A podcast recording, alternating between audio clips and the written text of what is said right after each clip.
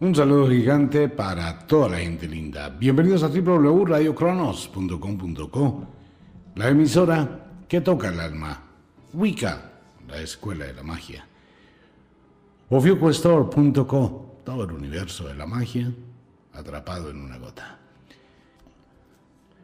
Bienvenida a toda la gente linda. Entramos en la hora de las brujas en octubre paranormal en Wicca. Bien, iniciamos un mes bien complicado, un mes bien raro, fuera de las dos lunas llenas de este mes.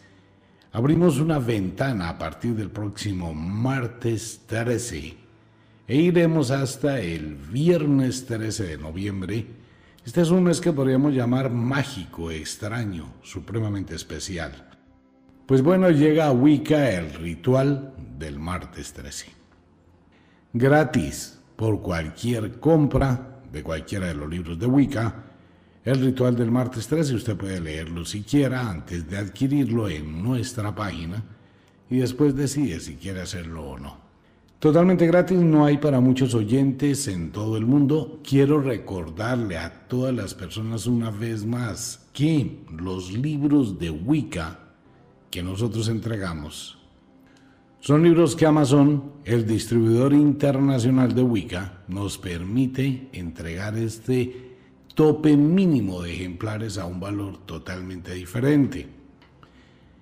Amazon es la empresa que distribuye los libros en todo el mundo. Por ser los autores nos entregan una, una parte muy pequeña, digamos un permiso de edición muy pequeño, y sobre esto es lo que le entregamos a ustedes. El ritual del martes 13 totalmente gratis.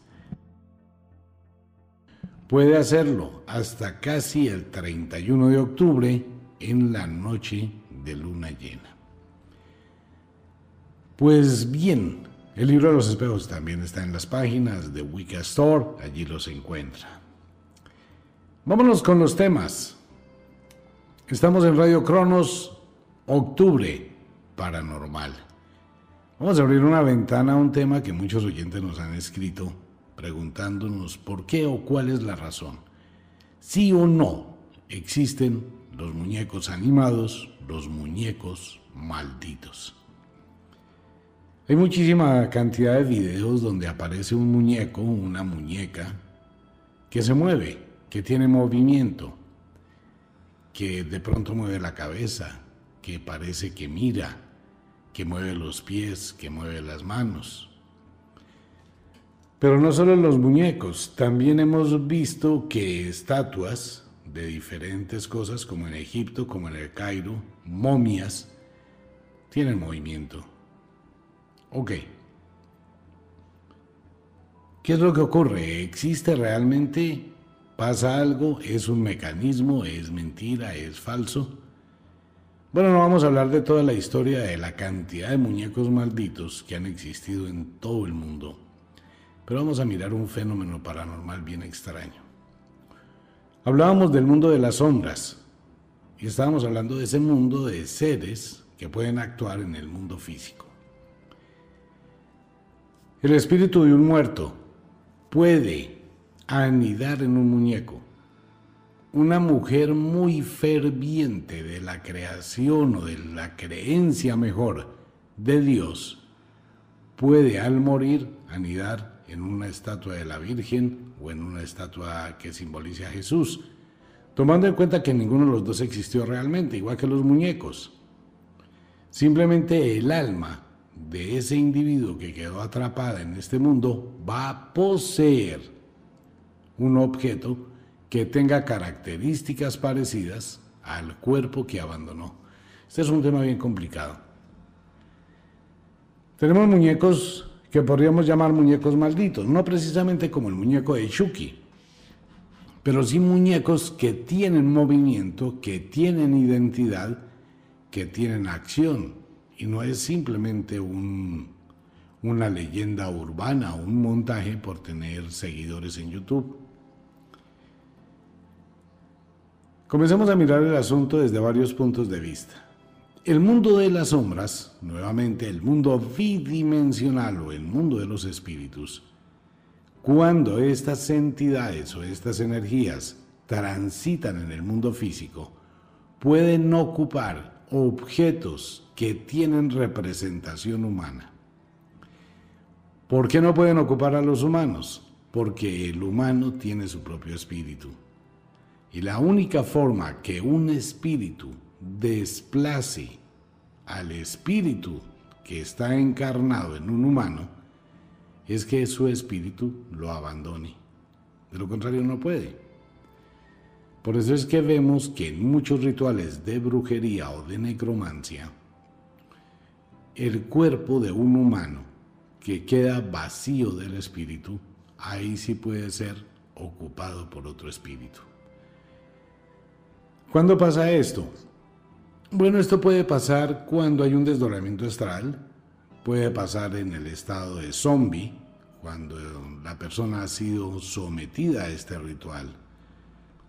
Puede pasar cuando la persona muere, su espíritu abandona el cuerpo, pero el cuerpo vuelve a la vida y llega otro espíritu y se anida otro ser diferente. Entonces tenemos una serie de eventos muy, muy pequeños donde se puede en vida liberar el espíritu de una persona e inculcar el espíritu del mundo de las sombras.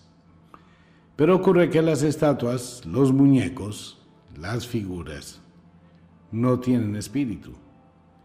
Pero el espíritu o la entidad o la sombra toma posesión de ese objeto por la similitud que hay con el cuerpo humano. Y a través de ese objeto comienzan a pasar una cantidad de cosas. Hay muchísimas historias que ustedes pueden encontrar en internet sobre este tema, sobre una cantidad de muñecos malditos, muñecas malditas que han existido durante muchísimos milenios. Uno de los temas que más preocupa es el muñeco de un ventríloco, aquella persona que utiliza ese muñeco que es bien, bien horrible y que lo hace hablar, ¿no? Esta persona muere, su muñeco fue guardado en una maleta y posteriormente, al cabo de unos años, el muñeco tomó vida. Y no era precisamente la vida que le estaba dando la persona que lo manipulaba, era una vida diferente, muy agresivo era ese muñeco, ese muñequito de madera que era característico.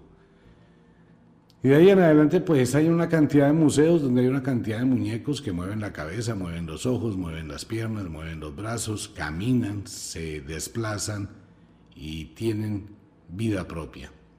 Entonces tenemos que pensar de varias formas. Vamos a pensar objetivamente, eso no es posible físicamente hablando porque es un objeto totalmente inanimado.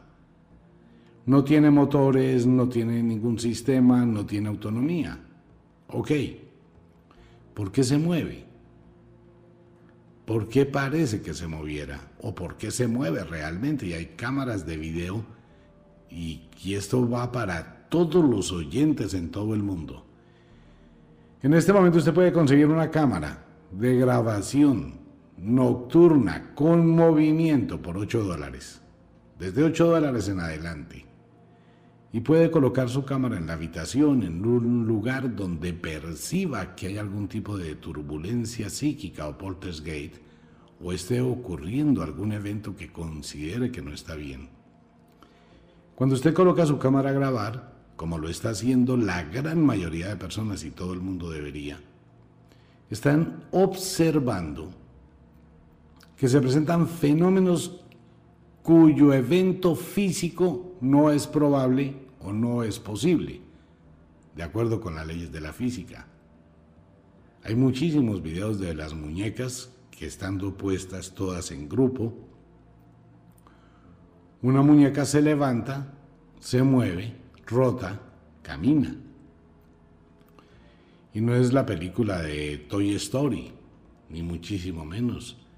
Son cosas que está grabando la gente en su propia habitación, en su propia casa. No tenemos una estadística de en cuántos lugares existen muñecos malditos, pero por ejemplo en México hay un muñeco que es parecido a un elfo, que fue fabricado como elfo, y este muñeco empezó a tener vida en diferentes hogares, en diferentes lugares. Y la gente decía que a partir que tenía ese muñeco y que ese muñeco tenía movimiento, las energías de sus hogares no, no empeoraron, mejoraron. Y empezaron a sentir que existía algún tipo de suerte. Ocurre que los seres metafísicos, que no son del mundo de las sombras, pero muy cercanos, el ser metafísico como los duendes, los ogros, los gnomos, los orcos, los elfos, eh, las hadas, las ninfas, las salamandras, los elementales de los elementos, son seres del mundo metafísico. Cuando ingresan a este mundo pueden actuar sobre el mundo físico. Entonces se identifican con estos objetos que son muy parecidos a ellos y los poseen. Algunos de ellos de forma eh, de todo el tiempo que hace muñeco poseído y otros de manera temporal o algo espontáneo que no ocurre siempre. Tenemos una cosa, tenemos los muñecos que tienen movimiento, que tienen vida o que son poseídos. Ahora, nuestra mente nos lleva a un concepto de una vez patético. Cualquier cosa que sea desconocida, que no la podamos comprender e explicar, automáticamente la vamos a enmarcar en algo negativo, destructivo, malévolo, diabólico. ¿Por qué? Porque hemos satanizado todo. Entonces, si nosotros vemos un objeto moverse, un muñeco moverse, nuestro concepto automáticamente es que es algo diabólico, que es algo peligroso, que es algo maquiavélico, que es algo que nos va a hacer daño, y de nuestro subconsciente fluye muchísimo la historia de Chucky. Así esa entidad o ese duende o ese objeto sea de una energía constructiva y benéfica. Ok, ahora, este mundo de los muñecos malditos es un mundo muy difícil de evaluar, empezando por la dificultad que se tiene para hacer cualquier tipo de investigación. Y que los eventos se producen cuando hay una determinada persona en la casa o cuando esa determinada persona no está en la casa. Se unen una cantidad o convergen una cantidad de situaciones para que esto ocurra. Por el otro lado, dentro del mundo de la brujería, pues existe la historia del golem. La historia del golem en la antigüedad es que se construía un muñeco de arcilla, al cual se le colocaba la palabra Emet en la frente. Y este muñeco iba creciendo de arcilla, de barro, y obedecía a su amo. Es el comienzo de los zombies. Y este muñeco trabajaba, hacía todo lo que el amo le pidiera, y podría llegar a matar y a destruir si era el caso. Cuando este muñeco crecía demasiado y se convertía en un problema para su amo, el amo lo hacía arrodillar y borraba la primera letra de Emet. Al borrar la E, quedaba Met. Estoy muerto. Y el muñeco se disolvía. Eso se llama un golem. Por el otro lado tenemos los tulpas, de altísimo riesgo y muy peligrosos es la creación de un ente por la mente de una persona la cual le da vida a un tulpa. Y este tulpa puede crecer, pero no se puede controlar y puede matar a su amo o a su creador. Entonces tenemos tulpas, tenemos eh, golems, que es una historia parecida a la historia bíblica de Adán. Ya sabemos que la historia de la Biblia son mentiras, pero hay una relación muy, muy grande entre el golem y Adán. Dentro del mundo de la brujería existen una serie de fetiches que son muñecos hechos de maíz. Se utiliza granos de maíz, pero estos granos de maíz o de mazorca hay que recogerlos en una fecha especial, en un día especial y bajo una luna muy especial. Se hacen los brazos, el tronco, las piernas y la cabeza con maíz. Y un viejo conjuro de animación se le hace a ese objeto y ese objeto cobra vida. Pero esa vida que cobra el objeto está en dos mundos, tanto en el mundo físico como en el mundo energético, que es donde actúa. Pero si usted tiene y lo llega a tener encima de una mesa, se va a dar cuenta que él se mueve, se desplaza, cambia de posición. En el campo de la brujería y desde la antigüedad se ha definido el animismo. Animismo es el arte por el cual una persona versada en las artes mágicas impone una energía a un objeto inanimado, dándole un poder, dándole ánima, dándole alma. Pero esta alma puede ser una creación nueva o puede quedar allí atrapada el alma de una persona que fallece o el alma de un niño. Puede quedar atrapada cualquier tipo de entidad. El fetiche es el vehículo en el cual se atrapa un alma. Este animismo que aparece en la antigua filosofía de la alquimia o alquimia, dio como respuesta a una serie de leyendas convertidas posteriormente en cuentos. Hablaban que los magos en Bagdad, en Arabia, lograron atrapar el alma de muchos seres y colocarla dentro de una botella. Originalmente el alma estaba atrapada en una botella que era una botella mágica, una botella encantada, que a través de los siglos posteriormente se le conoció como la botella del diablo. Porque la botella del diablo es que si usted la destapaba pedía deseos, la botella se los complacía, pero tenía que siempre vender la botella por algo menos de lo que la había comprado y en aquella época la botella creo que costaba tal vez, no sé, unos 200 mil pesos en esa época. Solo que el que la tenía y después que empezaba a darse cuenta que la botella era maldita, debía venderla por algo menos de la que lo compró.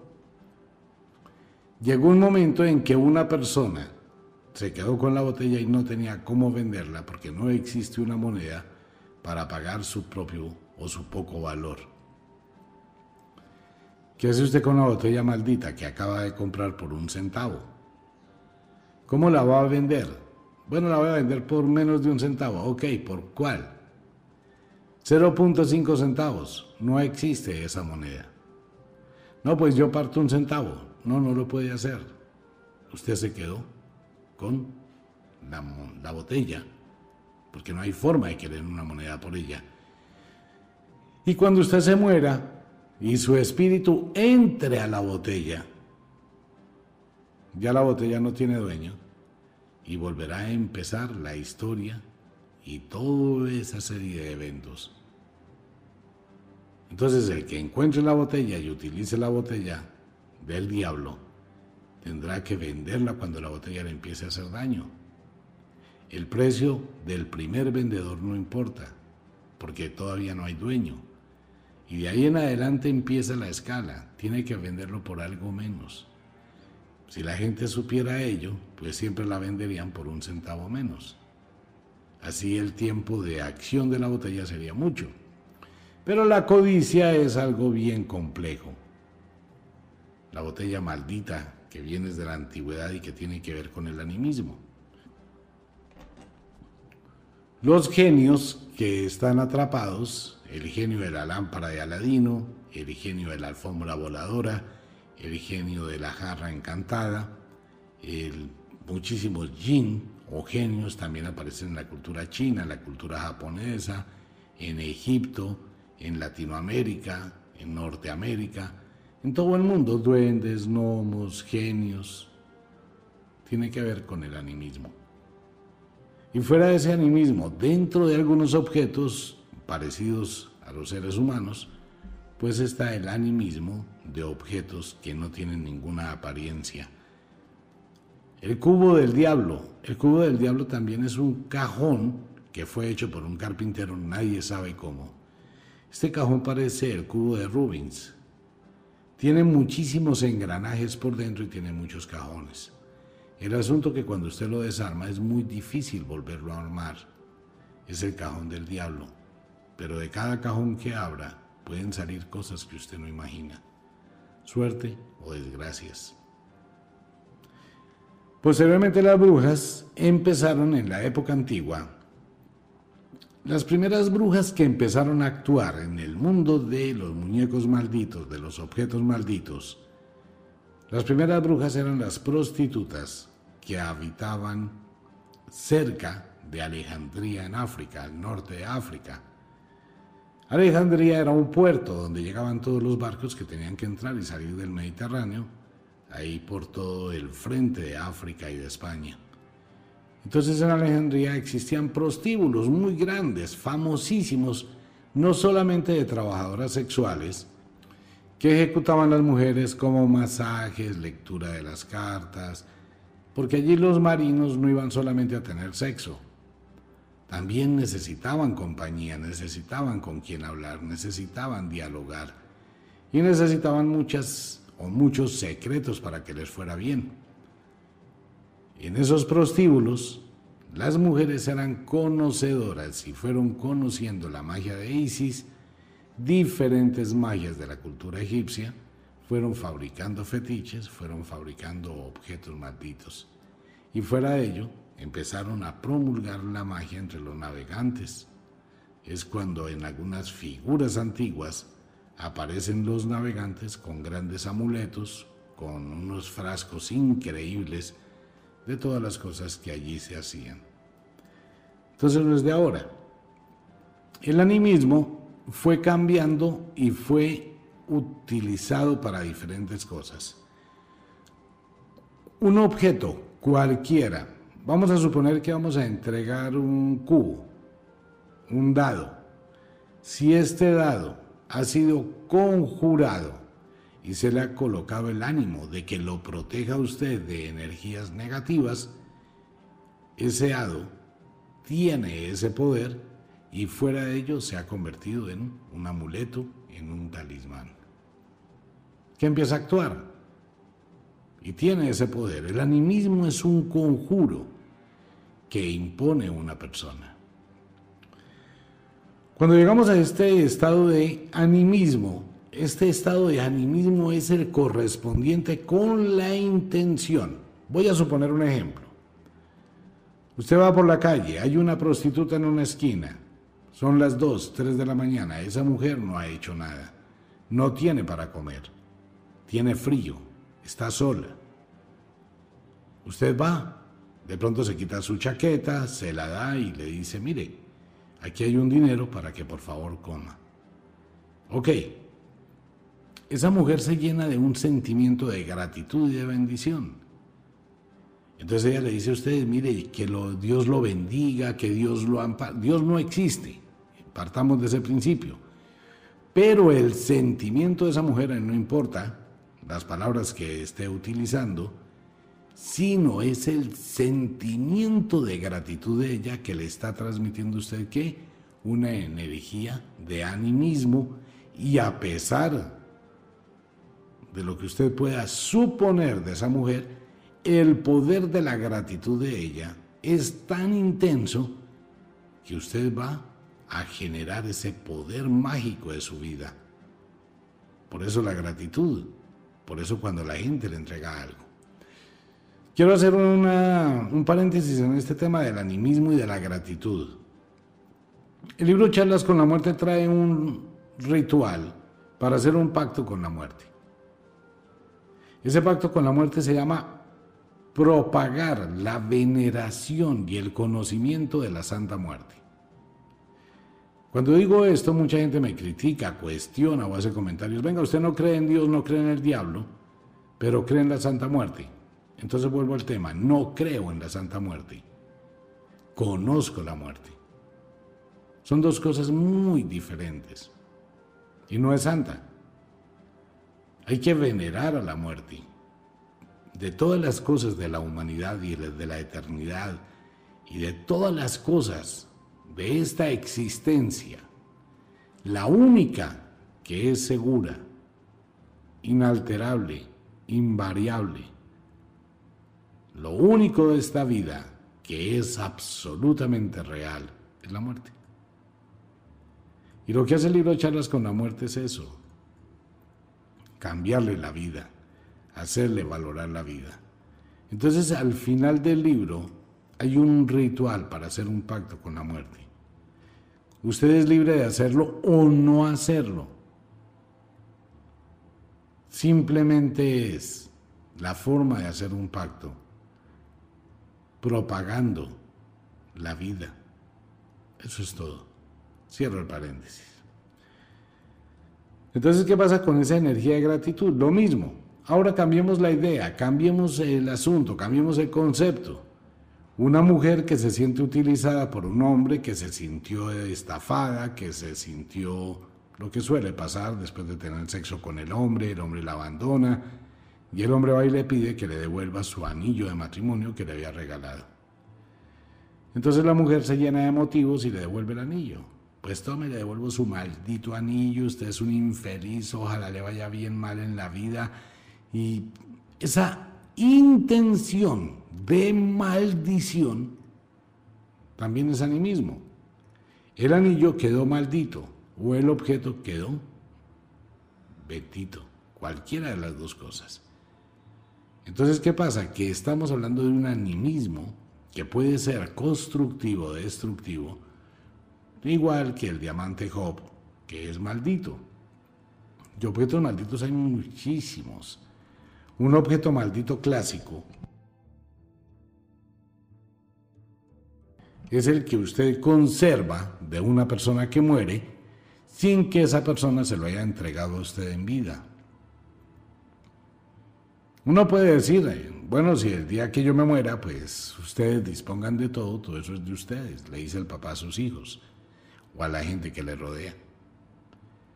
Pero una persona que tenía un reloj y lo cuidaba, lo tenía encerrado, guardado bajo llave, era su reloj, su posición, su, bueno, su tesoro. Y esa persona se murió, entonces yo llego y digo, ah, bueno, ya se murió, no le importa, y voy y cojo el reloj. Me estoy robando el reloj. Si ese reloj no me lo entregaron en vida, no me dieron el derecho de propiedad en vida, me lo llevo, ese es un reloj maldito. Y me va a ir supremamente mal en la vida después de poseerlo. Entonces los muñecos malditos no son solamente muñecos, son entidades, energías son cosas, las brujas, los magos pueden crear fetiches que tienen también esa energía, como el muñeco del maíz, que es el que se encarga de dañar cosechas, de hacer cosas extrañas. De ahí es donde viene la historia de los espantapájaros, que no eran solamente para espantar los pájaros, básicamente, sino es lo mismo que se hace el 31 de octubre cuando se utilizan máscaras para engañar a los espíritus de la noche. Esta es la temporada donde todos esos seres comienzan a emerger, es la temporada de esa época mágica y extraña de Nosferatus, de vampiros, de zombies, de seres del otro mundo, de seres bidimensionales y de los muñecos que se mueven.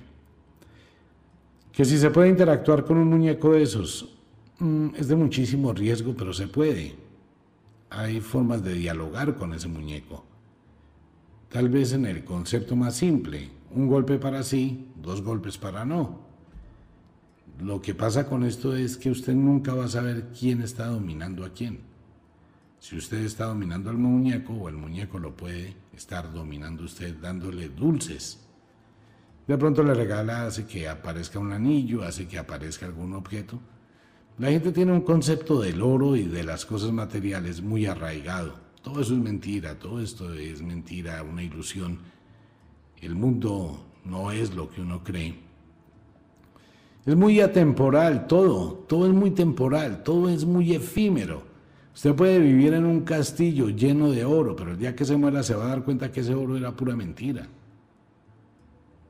Es puro barro, solo que su mente lo engaña, su mente le hace creer que vale la pena joyas y una cantidad de cosas. No, las cosas cumplen una función. Uno tiene un objeto mágico que le aporta magia.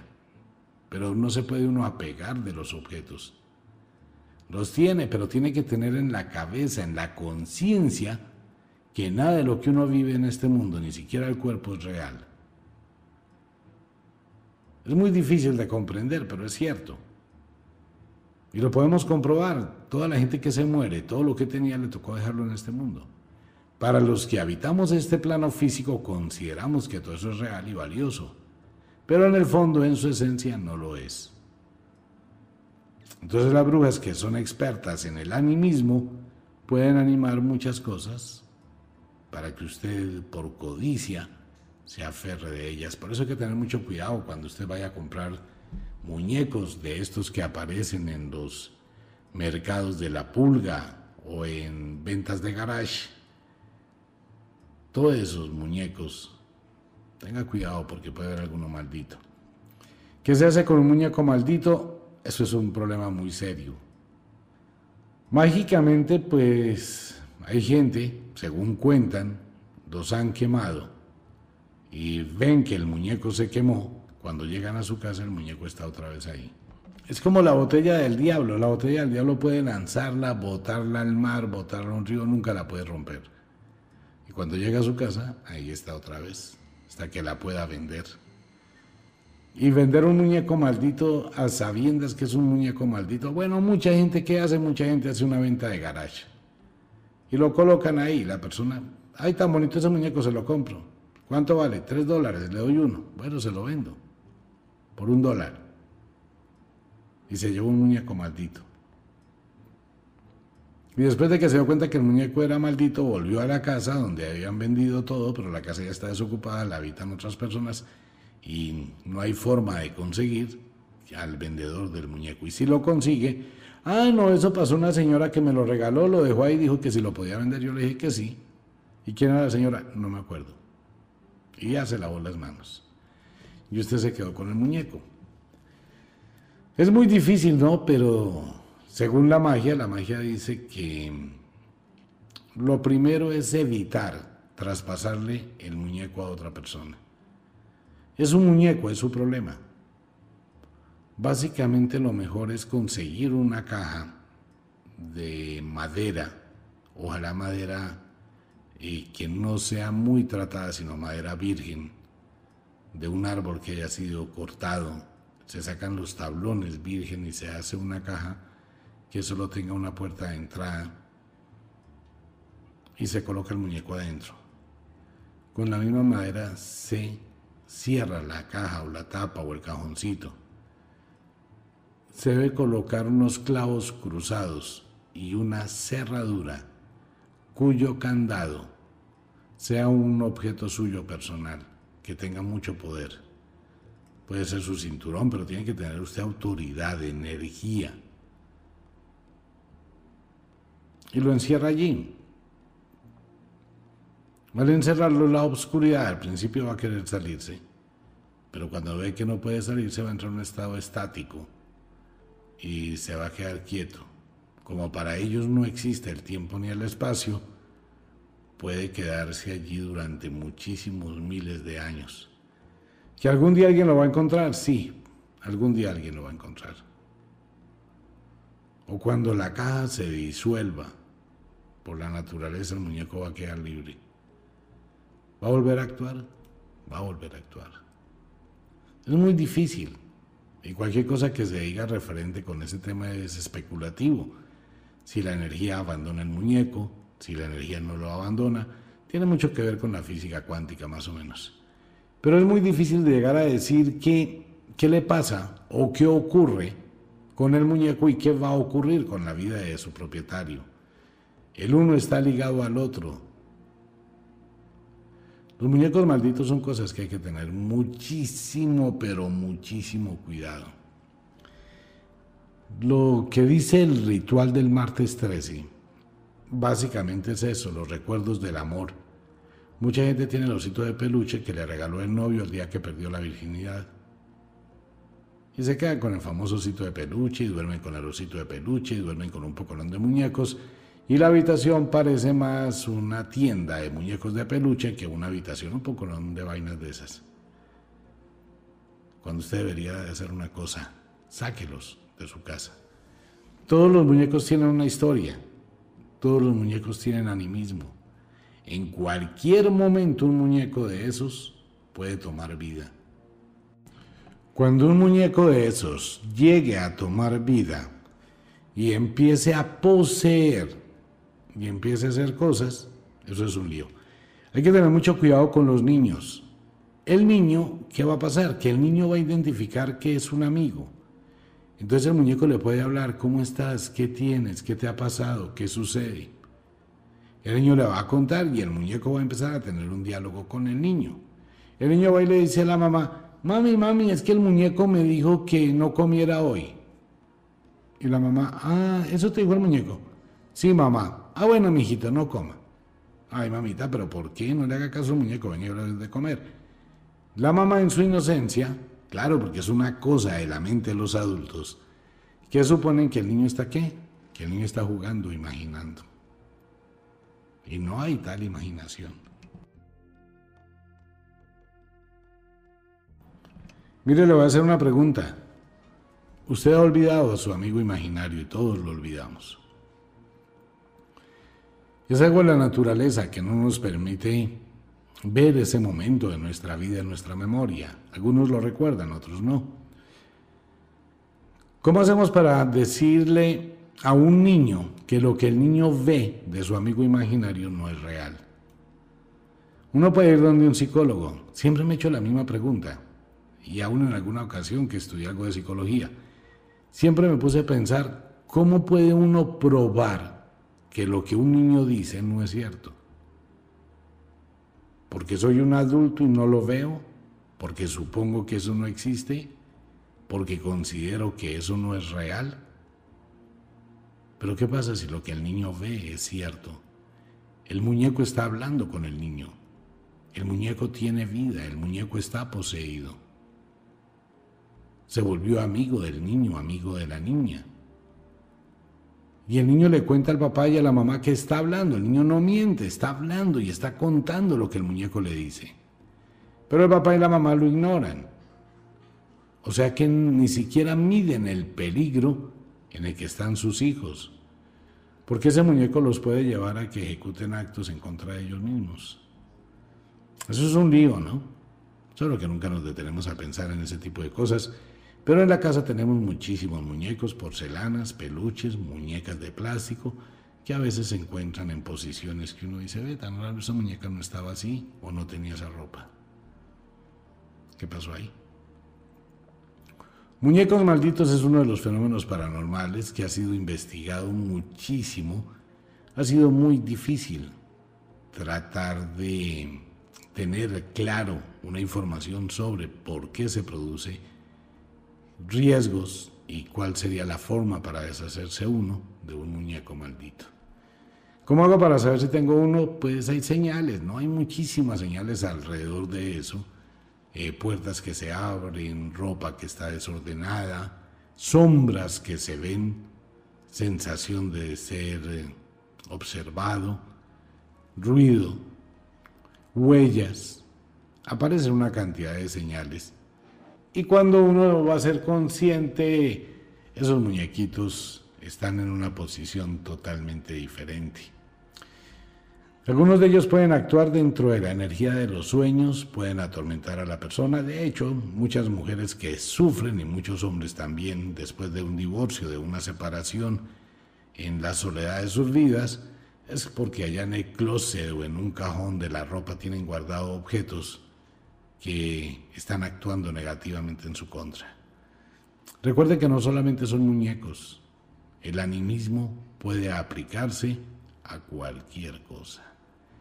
Mucha gente cuando trabajaba en las oficinas, no como ahora, sino antes, cuando todo estaba normal, y se trabajaba mucho en las oficinas, siempre ha existido una amiga o una persona que no le cae bien a las demás. Y cuando esa persona se acercaba al computador, a los dos minutos, cuatro minutos algo pasaba con ese computador. Y las personas empezaban a darse cuenta que esa presencia era nociva. Algo pasa, algo ocurre cuando esa persona está ahí. Tiene mala nube, tiene malas energías. Esto es complemento del programa de las sombras y de los espíritus, muñecos malditos. Bien, una invitación para toda la gente, los invito a Wicca, la Escuela de la Magia, los invito el ajenjo y el amargón y la poción sagrada en ofiocuestor.co. El ritual del martes 13 no hay para muchos oyentes. Se abre una puerta, una ventana al próximo viernes 13 de noviembre. Martes 13. El ritual es gratis por cualquier compra de cualquiera de los libros. Invitación para todos los oyentes a Wicca, la Escuela de la Magia. Invitación para que disfrute el resto del día, la noche, el amanecer, no importa la hora en que se encuentre. Y como de costumbre, el inexorable reloj del tiempo que siempre marcha hacia atrás nos dice que nos vamos. No sin antes decirle que de verdad los queremos cantidades alarmantes, los amamos muchísimo, de verdad que sí. Un feliz día, una feliz noche, un feliz amanecer, una feliz tarde. Nos vemos. Chao.